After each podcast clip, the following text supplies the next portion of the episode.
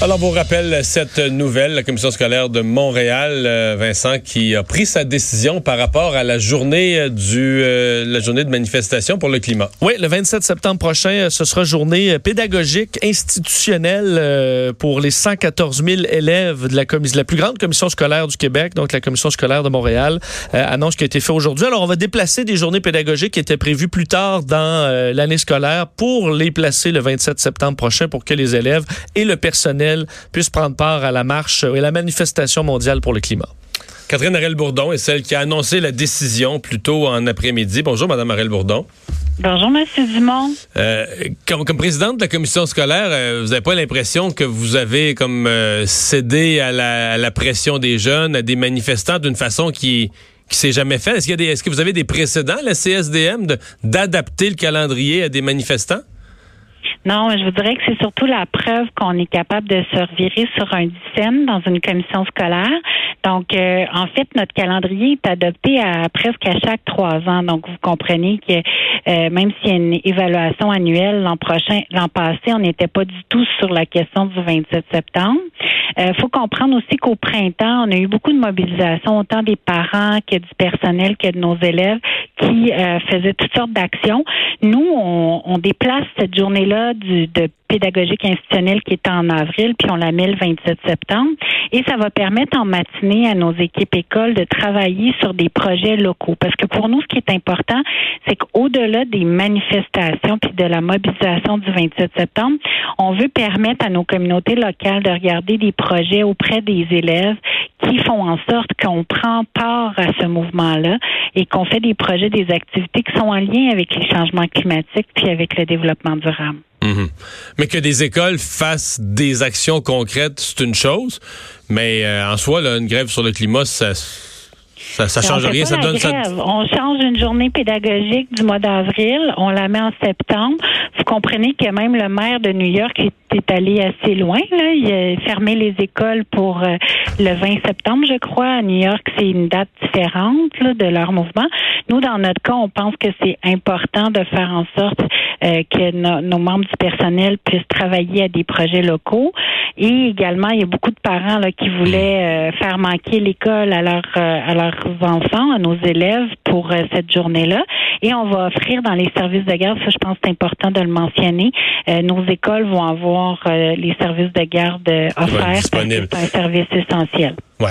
Euh, si c'est demandé, parce que là, il, risque. Je n'ai pas l'impression qu'on va arrêter de parler du climat le 28 septembre.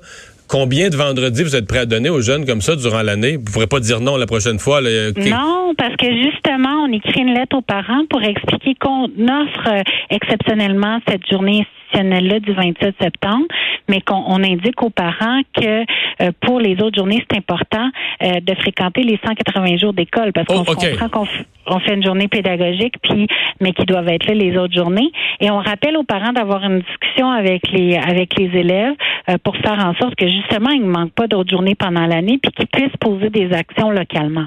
OK. Donc c'est un peu une espèce de compromis que vous faites en disant on vous donne une journée, mais après ça on veut plus en entendre parler jusqu'à la fin de l'année. Pas qu'on veut plus entendre parler du non, mais pas qu'on veut plus. Non, non, mais pas qu'on veut plus entendre parler du sujet. On veut plus entendre parler de l'hypothèse de pas venir à l'école le vendredi, là. Ben, c'est-à-dire que si le parent décide, vous savez, le parent est le premier éducateur de l'enfant. Donc, il peut toujours faire motiver une absence. Ça, on n'a pas de contrôle là-dessus. Ça, je comprends ça. Ce qu'on accepte ce qu'on explique aux parents, c'est qu'il va manquer des examens, il va manquer des cours, de l'apprentissage des laboratoires. Ça, il pourra pas reprendre ça. Fait qu'il faut que le parent ait une discussion avec son enfant là-dessus. Et il peut pas bloquer les portes pour d'autres enfants parce que tout le monde a droit à l'éducation puis a droit d'accéder mmh. à l'école. Fait que pour nous, ça, c'est très important. Il n'y a pas une, contradiction dans les thèmes. Je vous ai écouté aujourd'hui, vous avez parti votre plaidoyer en disant bon, la science nous donne euh, des indications sur l'ampleur des changements climatiques, sur la nécessité d'agir. Euh, vous n'avez pas l'impression qu'on arrive à une espèce de contradiction dans les thèmes quand on commence son raisonnement avec la science, puis on finit avec pas aller à l'école. Je veux dire, euh, si la science est au cœur de tout ça, est importante, ça devrait pas être. On devrait pas prioriser l'éducation puis encourager les jeunes à pas manquer d'école jamais, puis non? Ben, c'est, je vous rappelle qu'on prend une des, vous savez, le calendrier scolaire, il y a 200 jours. Il y a 180 jours d'école puis 20 journées pédagogiques. Là, il va avoir encore 180 jours d'école, 20 journées pédagogiques. On change celle d'avril pour le 27 septembre. C'est ça qu'on fait. Fait qu'on a, on pénalise aucunement les Hmm. élèves dans leur apprentissage scolaire. Puis je pense que les sciences, c'est important. C'est important que les jeunes fassent des projets liés aux sciences sur les changements climatiques. Puis on, a- on enseigne aussi l'éducation à la citoyenneté. Donc, se mobiliser, être un citoyen responsable, avoir des idées de solutions dans son milieu pour faire en sorte que, que l'environnement se porte mieux, c'est un élément important également. Est-ce que vos jeunes sont prêts à tous les sacrifices qu'il faudrait faire si on voulait vraiment respecter ce que les principaux porte-parole du mouvement environnemental disent, comme, comme changement de la vie? Est-ce que vos jeunes sont prêts à tous ces compromis-là, toutes ces baisses de niveau de vie? Sont, sont on est prêts à ça? C'est une bonne question. Je pense qu'il faudrait le poser d'abord aux jeunes. Moi, je suis maman de trois enfants. Je vois que sur certains aspects, ils sont prêts à faire les compromis. Pour d'autres, euh, moins. C'est moins clair. Euh, puis ça dépend d'un jeune à l'autre également. Alors, vous le savez, hein, c'est pas tout le monde qui s'entend sur qu'est-ce qu'il faut faire. Mais je pense que ce qui est, ce qui est commun à- aux, aux jeunes en général, c'est cette conscience-là que peut-être notre génération, en tout cas, on avait peut-être un peu moins là, quand on avait 15-20 Hmm. ans. Mais euh, merci de nous avoir parlé, Catherine Arel-Bourdon, présidente de la Commission scolaire de Montréal. Merci. Au revoir. Ben, je, je- je- ça me réconcilie un petit peu. Non, mais l'idée de dire que ce soit clair qu'on dit aux jeunes, là, on, on adapte le calendrier.